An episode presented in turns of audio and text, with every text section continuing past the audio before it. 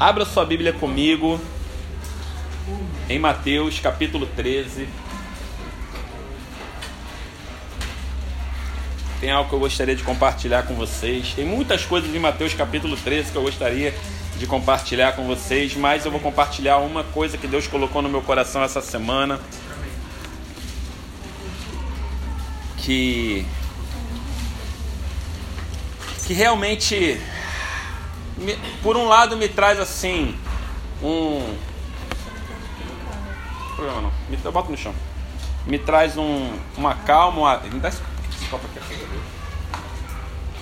Me traz um alento me traz uma calma assim uma paz. Mas por outro lado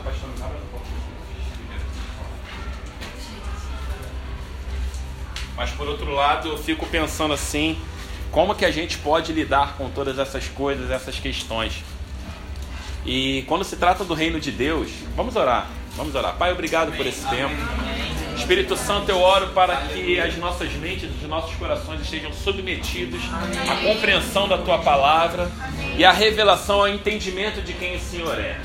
Que nós possamos, ó Deus, caminhar debaixo da tua vontade.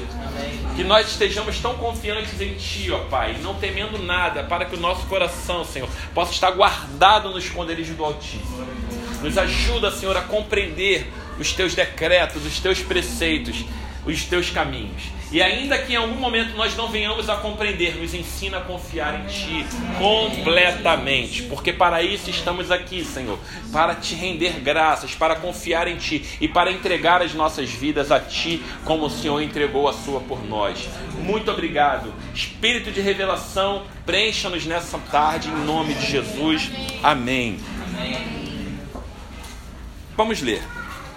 É, então, a parábola né, que eu vou falar aqui, aqui tem a parábola do semeador, que tem coisas grandiosas na parábola do semeador.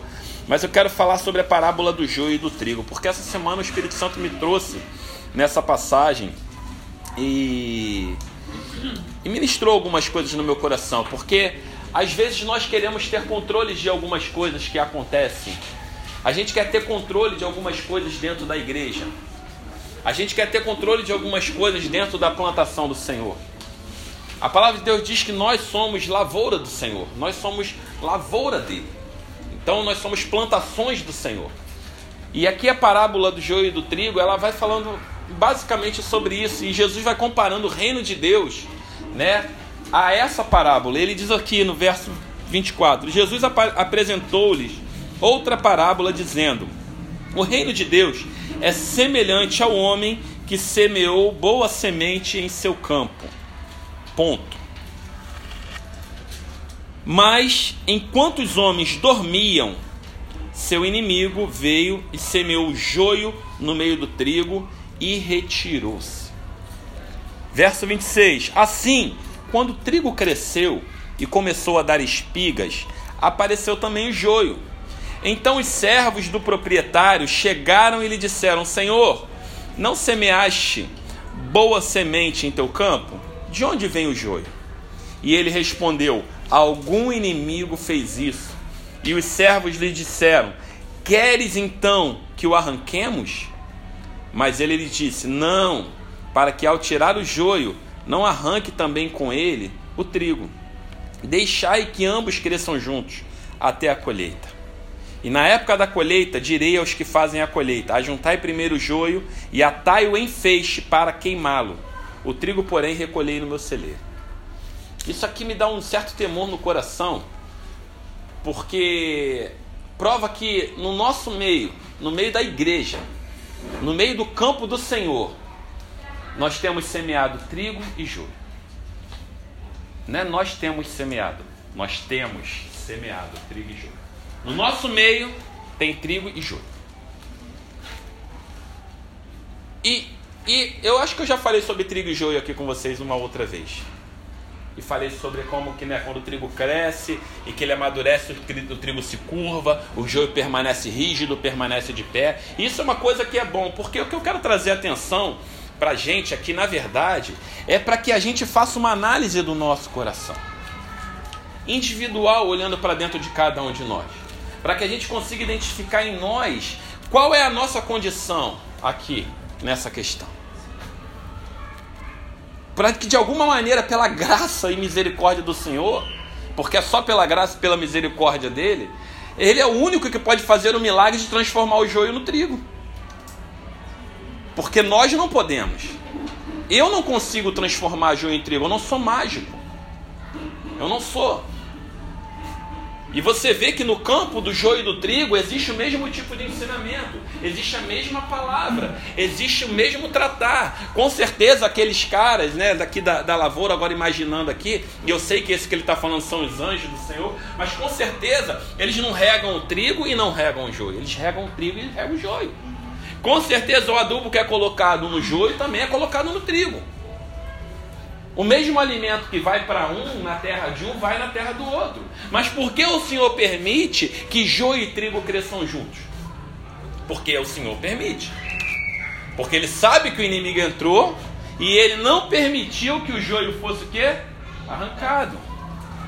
Por que, que o Senhor permite isso? E aí, se você for ver lá em 1 Coríntios 11, 19, porque às vezes a gente não entende, gente. E isso vai ter aqui no nosso meio, isso vai ter no meio dos nossos voluntários, isso vai ter no meio da igreja, no meio da igreja de Cristo de uma maneira geral. Isso vai existir. Basta agora a gente não olhar para a condição do outro, mas olhar para o nosso coração, para a posição do nosso coração e clamar ao Senhor da colheita. Porque, gente, de verdade, quem é o Senhor da colheita? Alguém pode me ajudar? É Ele é o Senhor da colheita. Paulo, o apóstolo Paulo falou lá em 1 Coríntios capítulo 2, ele fala assim, o 3, ele fala, olha, Apolo, eu plantei, Apolo regou, mas Deus deu o crescimento. Aquele que dá o crescimento é aquele que faz a colheita. Então, e o Senhor diz: tem, tem joio no meio do trigo. Ele fala: tem joio aqui no meio do trigo. E aí os anjos, doido para passar foice. Porque anjo, gente, diferente. Anjo não tem sentimento. Anjo recebe ordem. É sim, sim, Senhor. Anjo não tem sentimento. Anjo não fica assim, ai, Deus, certeza, tacar fogo em Sodoma e Gomorra. Não, vai lá e detona Sodoma e Gomorra. Vai lá.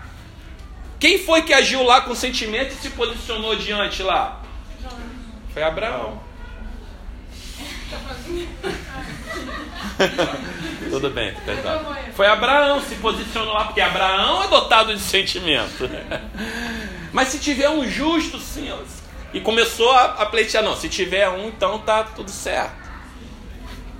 Podemos chegar diante de Deus e pleitear com o Senhor. Podemos. Por que podemos? Porque Ele permite que nós possamos isso. Ele tem prazer que a gente faça isso. Mas joio e trigo está semeado junto. E agora, o que nós vamos fazer com isso? Vamos confiar no Senhor e vamos agora olhar para a nossa vida e ver como está o nosso posicionamento. Lá em 1 Coríntios, capítulo 11.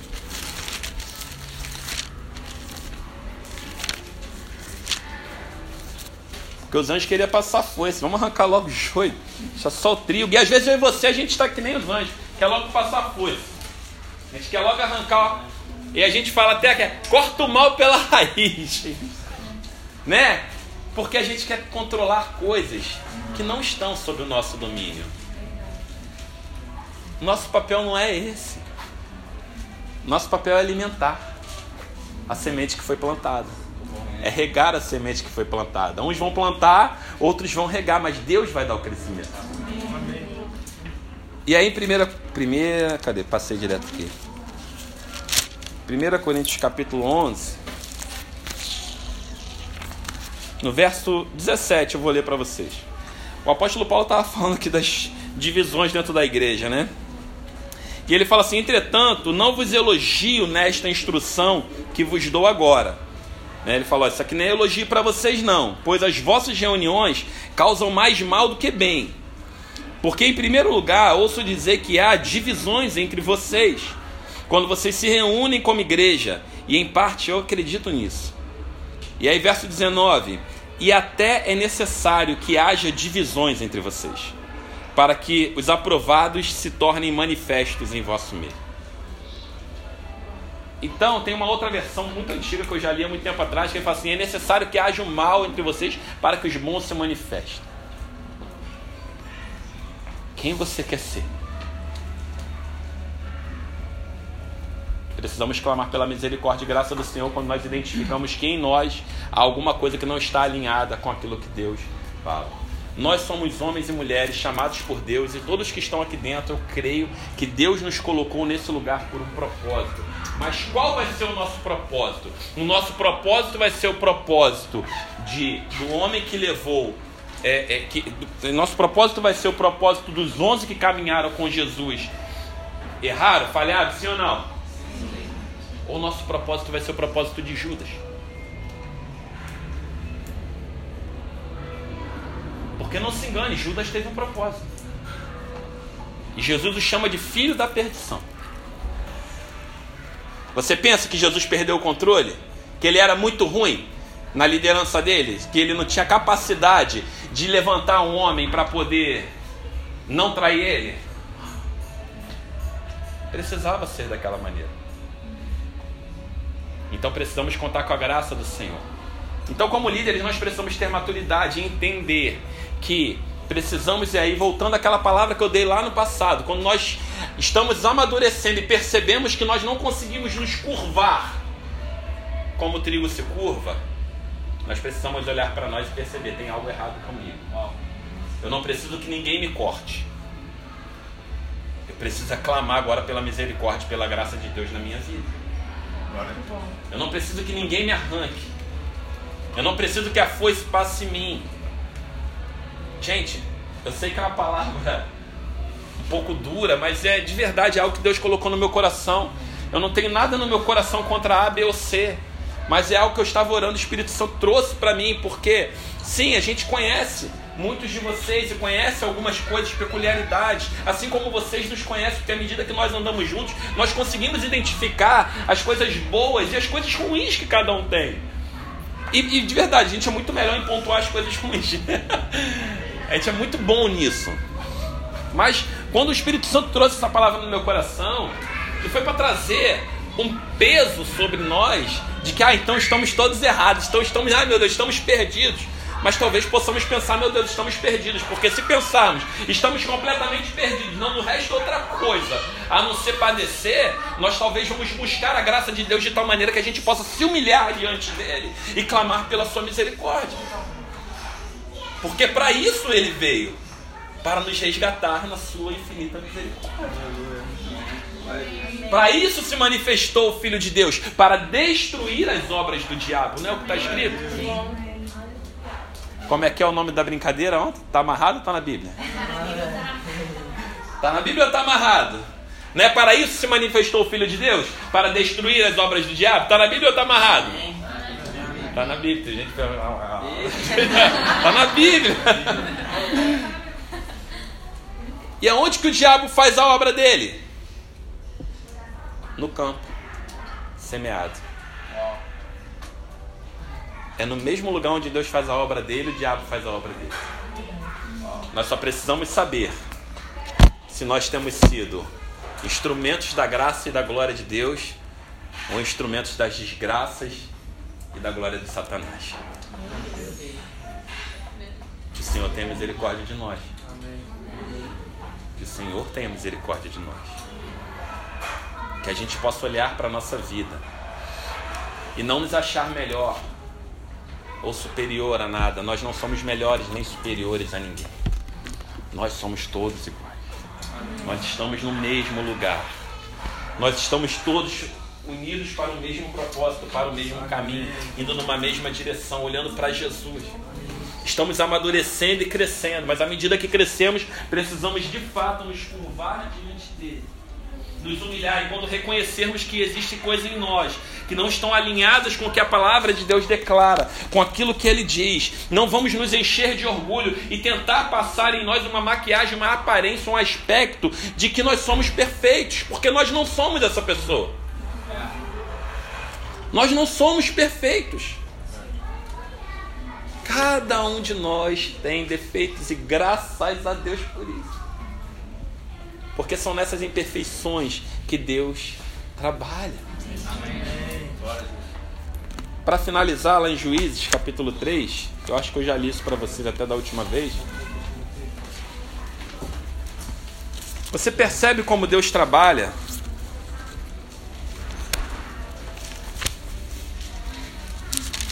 Você percebe como Deus trabalha? Porque, cara, Deus ele é, ele é sobrenatural. Às vezes eu e você, como pai, quem é pai aqui sabe, a gente quer fazer de tudo para poder poupar os nossos filhos de passar por situações desagradáveis, né, John? A gente não quer fazer tudo para poder poupar os nossos filhos de passar, né, Gal? De passar por situações constrangedoras.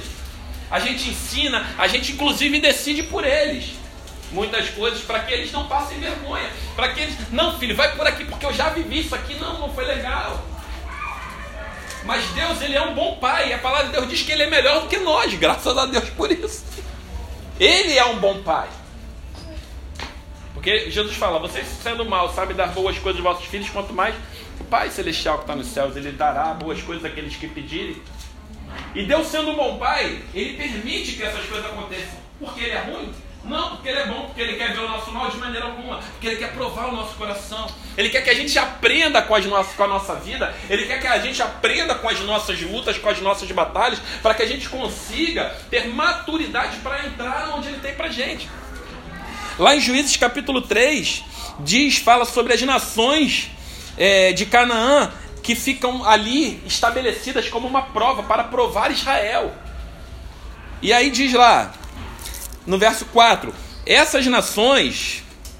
Não, aí diz, verso 2: Deus fez isso para que as gerações dos israelitas que não haviam participado das guerras anteriores pudessem ser treinadas para o combate. Existe uma guerra que a gente ainda não participou, que a gente só ouviu falar, que a gente só leu nos livros, que a gente só ouve falar da história. Existe uma guerra que a gente ainda não experimentou.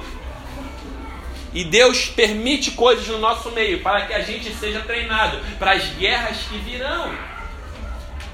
E ele diz lá no verso 4: Essas nações ficaram para que os israelitas fossem postos à prova no meio delas, e assim demonstrassem que obedeceriam aos mandamentos que o Senhor dera aos seus pais, por intermédio de Moisés. Esse Deus de juízes é um Deus diferente de 1 Coríntios? Ele pensa diferente? Não. Ele age diferente? Não.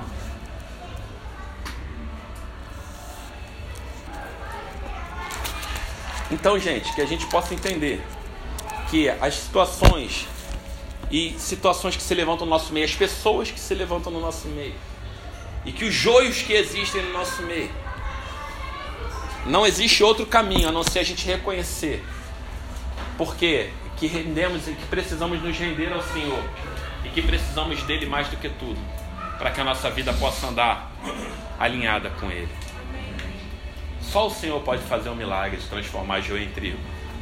O homem não pode. O Senhor faz milagre, ele faz. Ele transforma água em vinho. Ele faz crescer braço da mão atrofiada. Não é o homem que faz isso, é ele que faz isso. Então acredito que ele pode? Ele pode.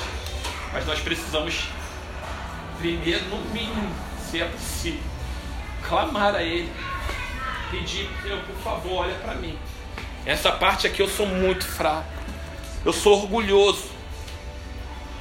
Eu me sinto a última bolacha do pacote. Eu tô acima de toda essa galera aí que sai desse lugar clama ao Senhor. Amém? Uh. Jesus amado. Pode.